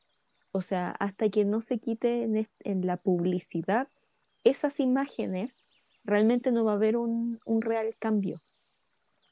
Y creo que todos lo fomentamos también por el hecho de, ¿de qué sirve que digas como, ah, no me interesa ser como hiper flaca, pero después andas, no sé, como teniendo en tu feed el mismo estilo, no sé, que las Kardashian, por ejemplo. Siento que es lo mismo y estamos viviendo en un autoengaño. Sí, eso es súper importante, como al momento de mm, abordar estos fenómenos, es importante hacerlo, por supuesto, críticamente, de cómo nos afectan. Eh, nosotras siempre insistimos mucho de cómo eh, podemos hacer una, una crítica feminista y es porque, no solamente porque vivimos y el, el asunto y nos consideramos feministas, pero es porque el tema del feminismo no es solamente que se preocupe de las mujeres específicamente. Claro, son los sujetos al feminismo, pero me refiero de que se preocupa como por las dinámicas de género, de clase, raza, em, religión, etcétera, desde múltiples perspectivas. Entonces, cuando le ponemos este nombre, tiene que ver con eso, como de problematizar la realidad y tomar un fenómeno que quizás es fascinante, pero también tan cotidiano o incluso banal como las Kardashian, puede ser súper iluminador. Además que em, el tema como de abrazar nuestros intereses me parece que es un buen mensaje. El tema de, eh, hemos dicho muchas veces, esta, esta idea viene snob como de el desprecio por eh, lo que nos gusta o decir, bueno, es que en verdad veo este tipo de programas cuando eh, estoy mal o porque en verdad me entretiene, pero no es como no me representa, etcétera. Como ese tipo de cosas, no. Yo pienso que es importante como abrazar esas cosas, decir si me gustan o, me interesan, pero al mismo tiempo abordarlo de una manera como saludable, en el sentido de que em, sepas que estás frente a una familia que no es una familia común y corriente, que su vida está eh, articulada en función de intereses económicos, de marketing, de fama, porque no solamente tiene que ver con el tema de acumular dinero, porque muchos, muchas millonarias eh, pueden ser mil veces más millonarios que ella, pero viven una vida como bajo perfil y tiene que ver con esto, como esta cultura de la celebridad extrema, de tener muchos recursos, pero a la vez exponerlo y mostrarlo como una especie de lifestyle o ideal de de vida, de belleza, un modelo de vida también. Entonces es importante hacernos cargo de, esas dinámicas. Así que vamos a mm, dejarles como todas las semanas nuestra cajita de preguntas para que ustedes planteen su opinión, por ejemplo, cuál es su, su miembro de la familia favorita eh, o qué opinan del tema o si han visto la serie. Em, claro, siempre está el tema como este meme de eh, Kim, tu hermana, eh, está yendo a la cárcel o como Kim, hay gente que se está muriendo. Ese, como cuando ese es mi meme favorito, fue mi meme de la cuarentena pasada, te lo juro. Como Kim, hay gente, hay gente que está muriendo. Sí, de verdad. Ay, qué gran meme. Es que de verdad yo me, yo me sentí así el año pasado, como deja de andar llorando o quejándote como hay gente que está muriendo. Ay, qué mal, ¿por qué? Eso es cierto, como que las Kardashian es como, lo elegimos como caso de estudio porque efectivamente nos ayuda a como calibrar de alguna manera nuestras prioridades en la vida. Entonces, cuando nos enfrentemos a este fenómeno, eh, más allá como de la admiración o, podemos ir como desde la admiración absoluta a, los Kardashian y Kim o quien sea tu favorita eh, hasta un desprecio acérrimo em, lo importante es asumir de que es un fenómeno que existe que se va a ir transformando eh, claro quizás ahora que, que terminó como esta esta era cierto cultural del programa y que cada una está como tomando su, dentro de la familia Kardashian, pero tienen como sus propias vidas, por decirlo de alguna forma, sus propias empresas y, preocupaciones. Y claro, están todas como, eh, excepto, creo que Kendall es la única que no tiene hijos. Como que ya todas tienen familia de alguna manera, entonces claro, eh, su approaching va a ir cambiando, o sea, también hay todo un, como un nicho de influencers que son mamás como que, a mí de verdad me, causa conflictos esto de ver bebés como prácticamente recién del vientre con etiquetados como con marcas, en fin. Pero claro, está este tema también, porque North es la, más grande de Kim, ¿cierto? Como que nació y tenía como ropa de diseñador y era modelo, en fin. Em, y claro, probablemente, no sé si todos les hijos de las Kardashian lo sean, pero por lo menos les hijos de Kim absolutamente van a ser celebridades en el futuro y van a ser como esta nueva camada de niñas, hijas de celebridades, como, no sé, pienso como en Blue Ivy, que es la hija de, de Beyoncé y, y otras, como que tienen la misma edad. Y claro, ahí está el tema como de ser estrella infantil, en fin, porque, claro, son niñas que han nacido no solamente en la opulencia, pero con sus vidas siendo expuestas. Entonces, Em, y no es que sean niñas que sean actores o algo cantando, no sé, sino que solamente por el hecho de, del lugar donde nacen y, quiénes son su familia. Así que también hay otro tema como importante de, de abordar. Eh, de hecho, también se le criticaba mucho a, Kim con, con de, de que em, la vestía como adulta, claro, de que la, la photoshopeaba y la vestía como adulta y, y le hacía como tratamientos estéticos, como todo ese tipo de cosas. Por eso es interesante el tema de las Kardashian, porque muestran como al extremo la decadencia del orden liberal occidental, una cosa así. Pero bueno, hay que seguir conversando sobre esto y yo creo que es interesante eh, el hecho de que inevitablemente siempre vamos a encontrar posturas distintas.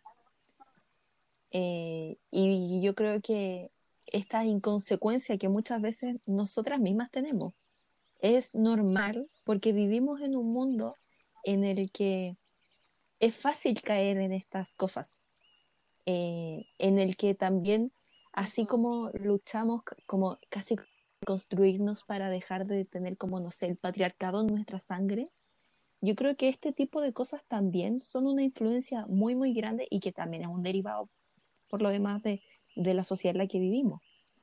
Pero yo creo que el problema es que nosotros sí, vivimos en una sociedad. No creo que sea malo el ir en contra de esta sociedad, pero lo importante es ser conscientes de qué es lo que estamos haciendo y por qué lo estamos haciendo y que no nos haga daño. El mejor ejemplo de eso, por ejemplo, es el maquillaje. Quizás el maquillaje sí es algo performativo, quizás el hecho de que como mujeres eh, el que se te imponga que, que ocupes maquillaje sí es malo, porque, y todo el gran bla bla, etcétera, que hay detrás. Pero si a ti te gusta y te hace bien, eh, te hace sentir bien, ¿por qué no puedes hacerlo? Yo creo que hay que hacerlo si te gusta. Lo importante es que no lo hagas porque, no sé, te hace sentir mal, no usar maquillaje, etcétera. Creo que en ese ejemplo se nota muy bien el cómo hay que ser conscientes de la problemática detrás, hacerlo, pero no hacerlo por las razones equivocadas. Creo que ahí, ahí es como vamos a ir avanzando poco a poco, porque no podemos pretender que vamos a deconstruirnos como completamente y, ser personas nuevas, porque como que antropológicamente y sociológicamente no somos así, es imposible. Siempre está este como bichito, como Pepe Grillo, que, que es como el de la inseguridad, el de estos mensajes culturales. Em, y yo creo que el desafío está ahí, en avanzar de manera consciente. Sí, eso, como de disfrutar este tipo de, de mm, eh, contenidos si es que te agradan, pero ante todo como privilegiar tu autocuidado y tu desarrollo como persona individual, ¿cierto? Que eso es lo, lo que más importa. Así que ahora vamos a cerrar esta sección y vamos a pasar a la siguiente, que es de Pregunta a la Sorite, donde vamos a responder la pregunta de esta semana.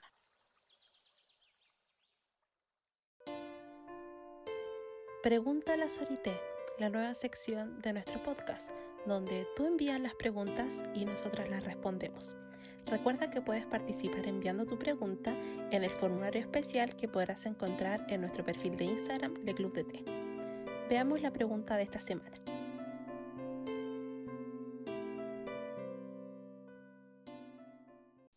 Bien, esta semana eh, vamos a compartir una pregunta que toca varios aspectos que hemos abordado constantemente a lo largo de nuestro podcast, si es que escuchan las dos temporadas anteriores, y en este capítulo en particular, y al mismo tiempo nos pareció muy interesante, eh, y agradecemos a la persona que la envió, porque es un tema de conversación, no sé si presente, pero que hemos abordado muchas veces porque somos bastante críticas del tema y nos relacionamos de distintas formas y nos toca directamente. Eh, y pienso que es importante abordarlo porque quizás ese eso mismo cuestionamiento y como paradojas que uno siente en la, en la mente eh, pueden estarlo viviendo muchas personas y quizás la, la, persona que envió la pregunta también planteó su, su inquietud respecto a eso también. Así que vamos a tratar de responderlo de la forma, como siempre, lo más eh, honesta y amplia posible. Cata, ¿quieres leer la pregunta, por favor? La pregunta dice, las redes sociales se han vuelto una parte fundamental de la vida cotidiana. Eh, al ver que la imagen estética predomina y son los influencers los que dominan el discurso público, ¿ustedes creen que esto afecta al feminismo? Em, es una pregunta polémica, pero me parece muy bien. Em, claro, hay que, yo pienso que este tema hay que diseccionarlo en, en altas áreas eh, que se complementan, pero es bueno no verlo como muy totalizante. Eh, más allá de decirles como datos de las redes sociales producen adicción o, mm, o cualquier cosa, tiene que ver con cómo nos enfrentamos a ellas. Em, a mí me parece fantástico que hoy en día cada vez más, ¿cierto? Las redes sociales, eh, las personas pueden expresar sus pareceres libremente y pueden quizás para muchas personas un post, ahora que hay muchas infografías y todo eso, puede ser una inspiración o un o una, yo siempre digo como esta ampolleta que se prende como para em, empezar a investigar más. Em, el problema está en cuando esas personas se vuelven como referentes absolutos porque no las conocemos, eh, solamente conocemos como una parte de su vida.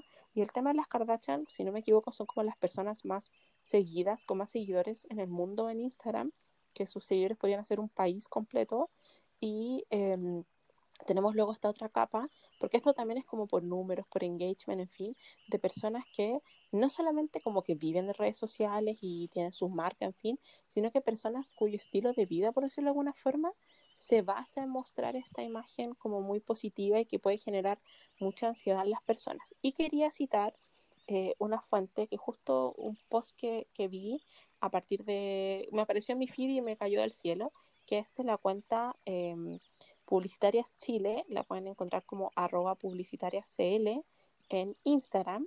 Eh, y les agradezco porque les pregunté si podía mencionarlos y me dijeron que sí, así que gracias. Y el post eh, se llama Diversidad Corporal en las Comunicaciones y aborda también el tema de la cosificación que vimos en el concepto y el tema de la publicidad, en fin.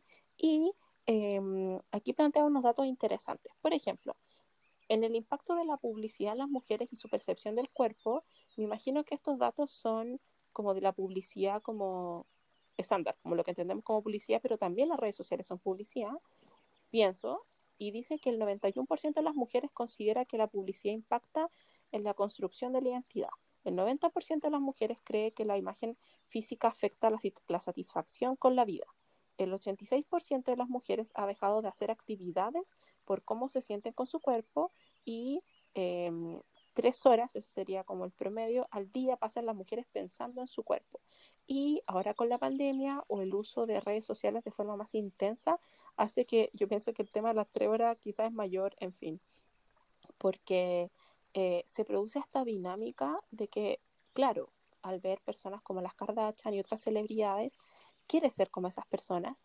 Tampoco es positivo el mensaje que transmiten, pero, pero tu cabeza como que sabe que esas personas están como fuera del alcance y que pertenecen a como una casta de celebridades que por supuesto no deberían existir como esta, este tipo como de castas o clases sociales prácticamente respecto al poder y su fama, pero mi problema es aún mayor cuando vemos personas que creemos que son como nosotros, como que de ver de, oh, esta persona tiene esta vida, quiero ser como ella o como ella. Y mm, porque esa, esa cercanía es mayor, como que el grado de separación eh, es complejo y claro, vamos a ver que las personas que son muy famosas en redes sociales, sobre todo Instagram, porque Twitter es, más como para expresar opiniones, Instagram es donde te muestras. Eh, son personas que hegemónicamente son muy valoradas, ¿cierto? Tienen una belleza hegemónica. Me refiero como a este tipo de influencers, no personas que son muy famosas en redes sociales por alguna causa o porque producen algún contenido, son activistas o autores, creadores, etcétera. Me refiero a personas que son famosas eh, o populares por su apariencia, me refiero como por la idea del lifestyle, como que hace unos años se puso muy de moda esta cosa como de mi, mi canal de YouTube o mi Instagram es el lifestyle. Y claro, eh, también mantener el feed o mantener cierta estética o una imagen genera presión y claro, yo creo que muchas personas, y me incluyo, por eso lo, lo manifiesto de forma muy honesta, también es como, oh, quiero que mi feed se vea bonito, o qué lindo el café, quiero tal foto, etcétera pero mm, claro, el problema es cuando ya pasa de ser un hobby. Eh, por ejemplo, a mí las cosas estéticamente agradables me hacen muy feliz, me dan como paz y tranquilidad, pero cuando eso se transforma en una fuente de estrés o que tienes que crear como una persona para esas redes sociales y que idolatras a seres, a personas que en general no tienen como ningún contenido más allá de su imagen, es problemático. Y lo otro es que estas personas, eh, claro, en una persona como muy celebridad se le exige y está bien, pero cuando tenemos a personajes que son famosillos en redes sociales, también tienen una plataforma y tienen una responsabilidad, lo quieras o no. Entonces también está este, esta idea de que eh, la idea de los hashtags o de ciertas imágenes o memes o, slogans que se ponen de moda tú lo compartes, claro, puede ser positivo, pero pienso que muchas personas lo hacen como por quedar bien, más que hacer una reflexión crítica al respecto. Y en mi esfera más cercana lo hemos visto, por ejemplo, con todas estas eh, dinámicas violentas contra personas asiáticas y asiático descendientes. Em, y claro, finalmente muchas personas que son muy conocidas como que guardaron silencio y como que son admiradas por esta referencia también a otra cultura que es muy popular. Entonces se empieza a ser como muy complicado porque es un tipo de vida ideal que no se puede sostener y que se alimenta de personas que te siguen. Y, claro, lo hemos visto sobre todo el tema como ahora de la pandemia o personas que han viajado que claramente han sido irresponsables y las personas las felicitan como en su feed, como, oh, te felicito, quiero, quiero tener esa vida, quiero ser como tú. He visto muchos comentarios de, no sé si serán personas más jóvenes, no lo sé, eh, que dicen como, oh, eres tan delgada o tan flaquita, como si se dice acá, o cómo lo haces, o tu piel es tan linda, o dónde compras tu ropa, cómo ves tu estilo, como tu pelo, en fin. Y mm, es fuerte porque generalmente uno asume que ese tipo como de referentes son personas en Hollywood, por ejemplo. No sé qué opinas tú, Cata, cuál es tu, tu impresión al respecto, porque también a mí me ha tocado de cerca y he tomado como hace unos tiempo un par de años, como la decisión de dejar de seguir a muchas personas, como guardar posts que me gustan como muy en la lógica abstracta, eh, que los ocupo para salir o en fin, pero no que sean parte de mi vida porque es igual como que te consume el cerebro. No sé, yo a mí me encanta el marketing digital, lo reconozco. Eh, creo que es una herramienta espectacular y hay que ser súper consciente de que los influencers, y no necesariamente los influencers como tal, sino como la, la vida en las redes sociales, llegó a nuestras vidas para instalarse y es una parte fundamental de cómo funciona el mundo ahora. Y en ese sentido quiero abordar esta pregunta desde ese punto de vista, de que todos y todas en el mundo tienen que entender que el ser influencer es un trabajo, al menos cuando ya llegas a ser un influencer real. Y eso implica mm. que como toda persona que tiene un trabajo, van a haber algunas personas que van a tener una buena ética de trabajo y otras personas que no lo van a tener.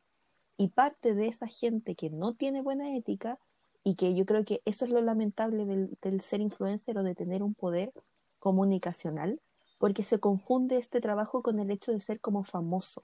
El tema es que mm. una persona, no sé, por ejemplo, un cantante X, una actriz X, su trabajo en sí mismo no es ser alguien en las redes sociales, sino que es o ser ese cantante o ser esa actriz.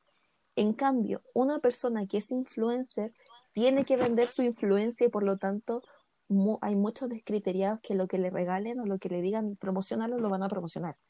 No midiendo realmente lo que ellos tienen que hacer, que su trabajo debería ser como testear las cosas con sinceridad, que es como lo que dice Jeffrey Style, que es como me da lo mismo si me odian, voy a, dar una opinión sincera, porque él, por ejemplo, mm. él que tiene una marca de maquillaje, podría decir, todo es malo, cómprenme a mí. Pero no, siento que eh, hace mucha falta gente que sea sincera. Y lamentablemente em, hay muy poca ética, siento yo. Y, el problema va de la mano con lo que decía antes, el hecho de que los influencers se creen famosos. Mm. Y, y, es compleja la situación, sobre todo en el contexto en el que estamos ahora, en el que ganar dinero es tan difícil, o como tener un trabajo supuestamente normal, es difícil. Entonces es normal que niños y niñas, niñas, aspiren a ser youtuber, a ser influencer, a ser tiktoker. TikToker, y, y el problema es que así se puede caer en tantas cosas que son malas. O sea, por ejemplo, nosotros tenemos una amiga Paulina que ella siempre nos comparte TikTok y, y ella nos dice, ahora está tan eh, de moda de que los niños cuenten cosas que son peligrosas para su por ejemplo esto del OnlyFans o ese tipo de cosas. Eh, y las niñas los promocionan así como, ah, miren cuánta plata gané haciendo esto. Y, y ahí tú te das cuenta de que es importante que haya una ética eh, mayor en las redes sociales. Y el problema es que en vez de avanzar como sociedad en ese sentido, siento que hemos empeorado. Y es problemático, muy problemático. Mm. Y ahí yo creo que justamente en esta dinámica, en esta reflexión, es donde podemos ver cómo el feminismo se ve tan afectado. Porque si bien ahora nos podemos expresar mucho más, como dices tú, Connie, está la presión estética de una forma mucho más evidente y por lo tanto, a pesar de que sí, este como lenguaje, el body positive que ha estado como de moda y que al final eso es lo triste, como decías tú en tu respuesta, que a veces no se, no se sabe si es real o simplemente es moda o porque es lo que vende eh, o lo que la lleva y que pasa lo, exactamente lo mismo con el feminismo. O sea, todos hemos visto peleas de H&M o de Sara que dice eh, feminism y eso no está mm. bien porque al final de cuentas estás lucrando con una idea que, eh, que no necesariamente tú crees y que la persona que está comprando eso quizás no realmente está averiguando lo que significa y simplemente lo hace porque está de moda. Y a veces en vez de avanzar en, el, en nuestros propósitos, retrocedemos por culpa de esas cosas. Mm, claro, y también recordé esto de mm, que uno lo ve mucho en las marchas y todo eso. Em, el año pasado, cuando fue todo este movimiento en Black Lives Matter y todo, y hubo muchas marchas en Estados Unidos, habían muchos videos, me imagino que son TikTok, yo no tengo TikTok, pero me imagino que es eso por lo cortito que eran, y literalmente eran chicas eh, muy bonitas, si podríamos decir, como que se notaban que eran influencers porque estaban con un grupo de personas que les tomaban fotos, estaban como con su cartel como Black Lives Matter, con una ropa como muy fabulosa, como claramente ropa que muy como casi coachela, como Lula Palusa que uno no usa para ir a marchar.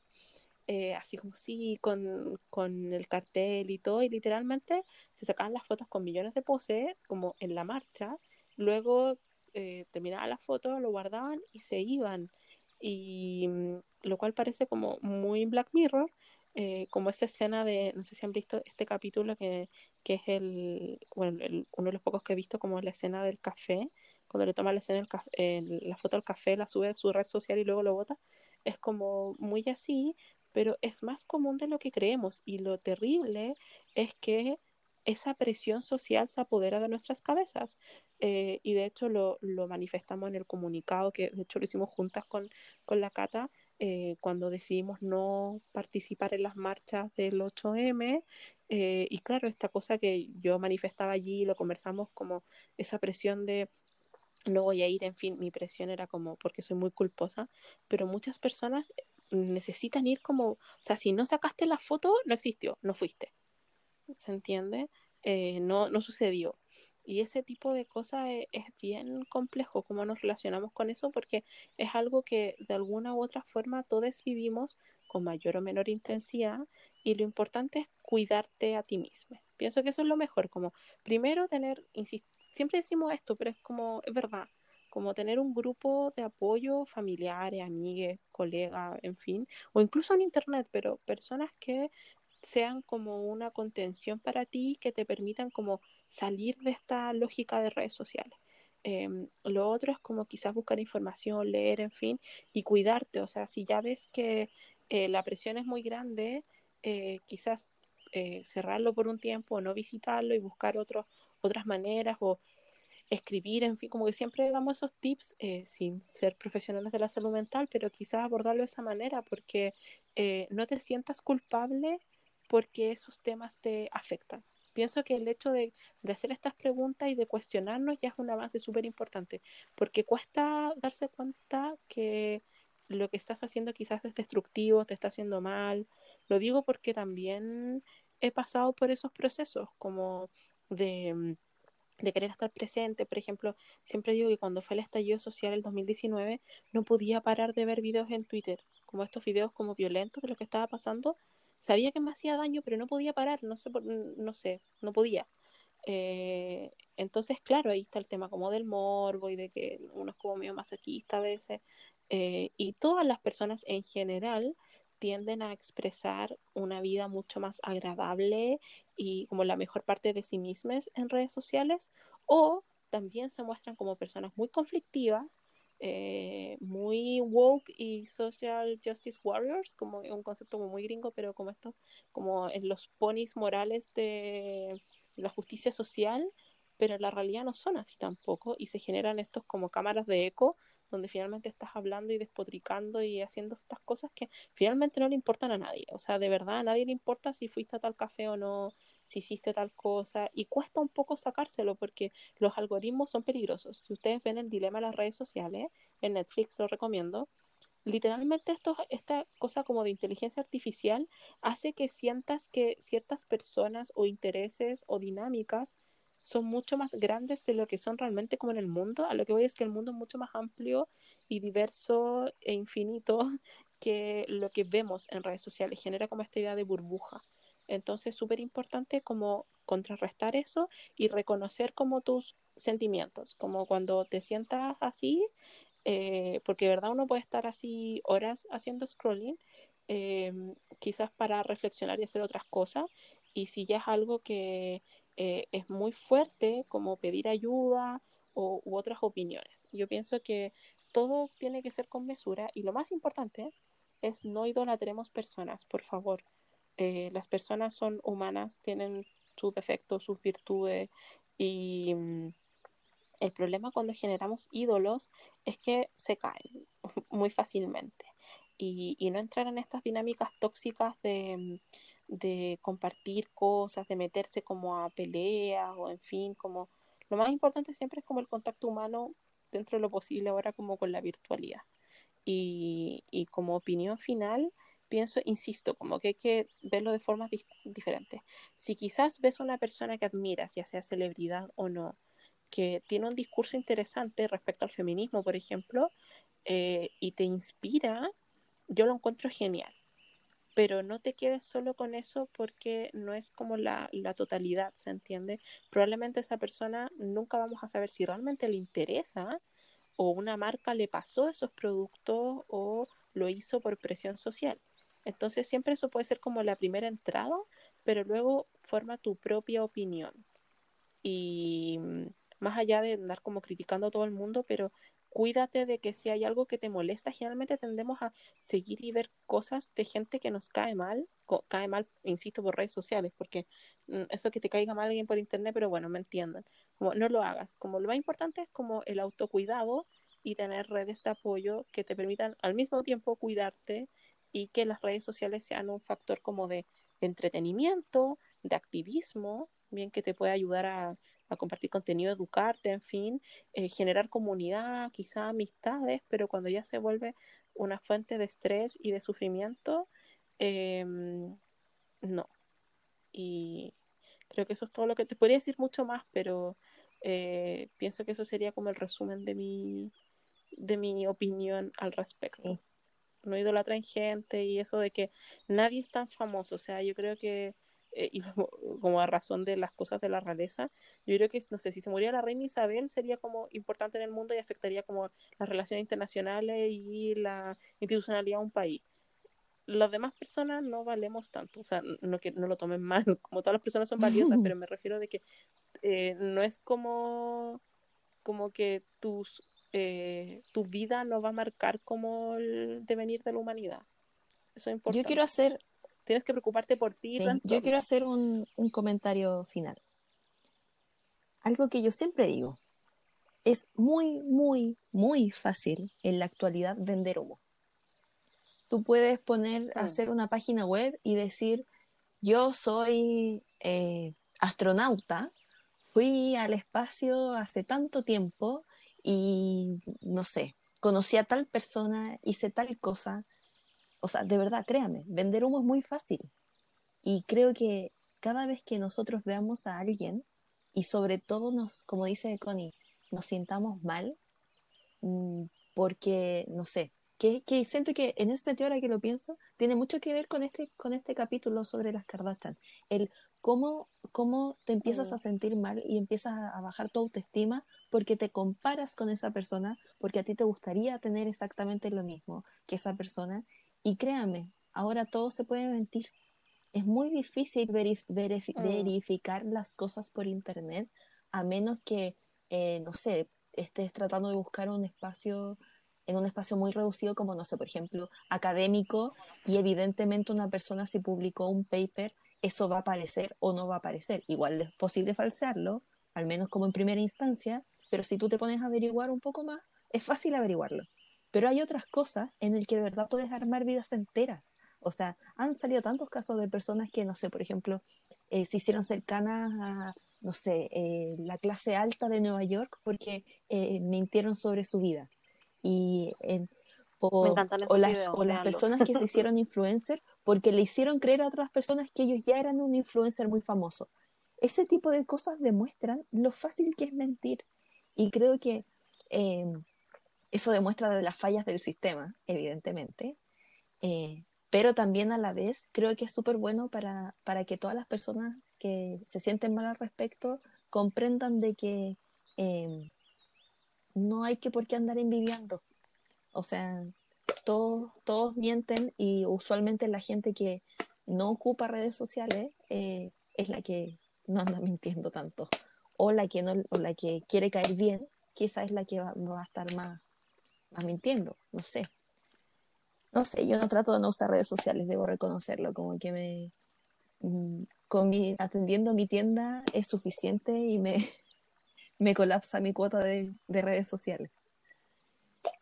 Pero, oh.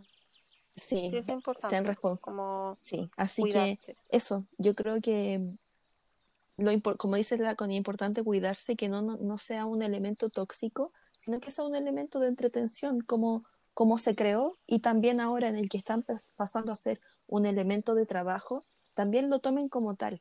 Y, y no hay que creer que por el hecho de que los influencers se parecen más a uno, que es como esa relación que, que pasa. Antes las supermodelos, por ejemplo, eran totalmente inalcanzables. En cambio ahora muchas más personas pueden ser Mm, como modelos de Instagram o influencers.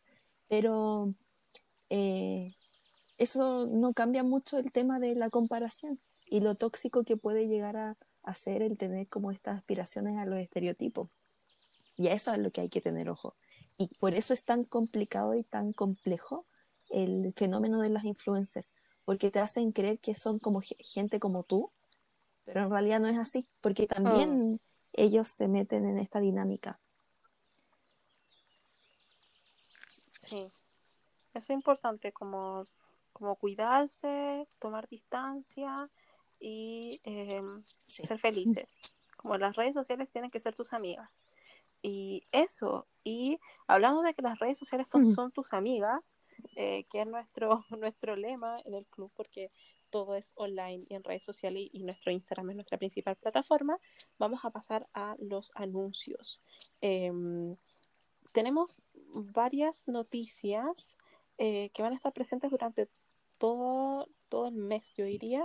Em, Primero, estamos con las convocatorias abiertas para proyectos de ilustración. No olviden que nuestra página web es una página que siempre está creciendo, así que siempre necesitamos, eh, por favor, eh, mucho contenido y muchas ilustraciones como para seguir eh, como enriqueciendo nuestros proyectos y actividades y que puedan tener una mejor experiencia. Así que si les interesa participar, por favor, escríbanos un DM en Instagram eh, no olviden que hay proyectos permanentes como el de Phenomenal Woman o nuestra genealogía feminista. También eh, estamos con la convocatoria abierta para el proyecto de ilustración de mayo, donde vamos a conmemorar por segundo año consecutivo el mes de la herencia asiática y de las islas del Pacífico. Eh, así que vamos a tener varias actividades sorpresas en mayo, pero como saben tenemos que planificar todo con mucha anticipación, así que es importante que puedan inscribirse con tiempo eh, y les voy a mandar todas las indicaciones al respecto, así que siéntanse bienvenidas a participar. Y eh, el otro anuncio es que Bibliotank, nuestras amigas de Bibliotank, están con un ciclo de actividades muy, muy, muy interesantes para celebrar el Día del Libro. Así que les invitamos a eh, seguirlos en redes sociales y en su página porque pueden comprar también como su inscripción para participar en el Día del Libro. Van a tener muchas actividades y como Club de Té vamos a participar en una de las actividades que es como una especie de once literaria, como en el espíritu del Club de Té, donde vamos a estar participando con distintas actividades, una especie de conversatorio, porque también, redoble de tambores, cumplimos dos años del Club de Lectura. Eh, es impresionante cómo ha pasado el tiempo, entonces también es un mes que nos llena mucho el corazón y vamos, vamos a también eh, publicar sorpresas. Tenemos como eh, algunos eh, proyectos ahí que son muy lindos. Estamos trabajando con mucho cariño. Eh, con Pame, con Marta, eh, con Masi, también nuestras amigas ilustradoras que están eh, dándolo todo para que este proyecto resulte. Así que estén por favor atentos a nuestras redes sociales, a nuestra página web. Vamos a estar publicando todo eso y eh, que, claro, sigan, sigan, que sigan nuestro contenido, ¿cierto? Tenemos muchos proyectos, muchos posts eh, informativos, así que esperamos que les gusten y les puedan sacar provecho también. Y eh, finalmente, esto es un, un anuncio eh, más de contingencia, podríamos decir. Eh, realizamos un post colaborativo eh, con otra cuenta de Instagram, no una organización, pero una cuenta muy buena, que eh, se, me encanta el nombre, se llama Animes Vejetes Feministas, que comparten como todas estas imágenes de estos animes antiguos que queremos mucho, como Sailor Moon y otros, eh, pero con información muy importante.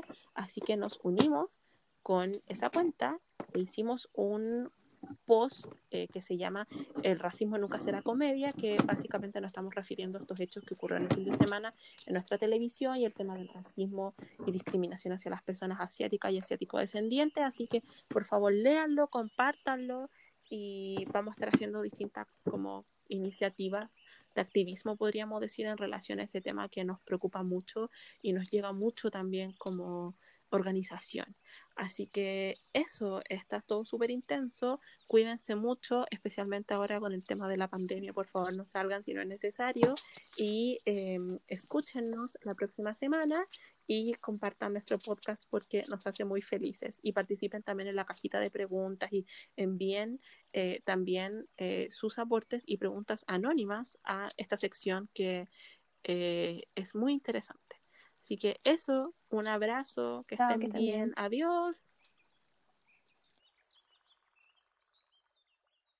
Nuestra hora del té ha terminado. Esperamos que hayas disfrutado este episodio de Te Consolité y nos sigas escuchando la próxima semana.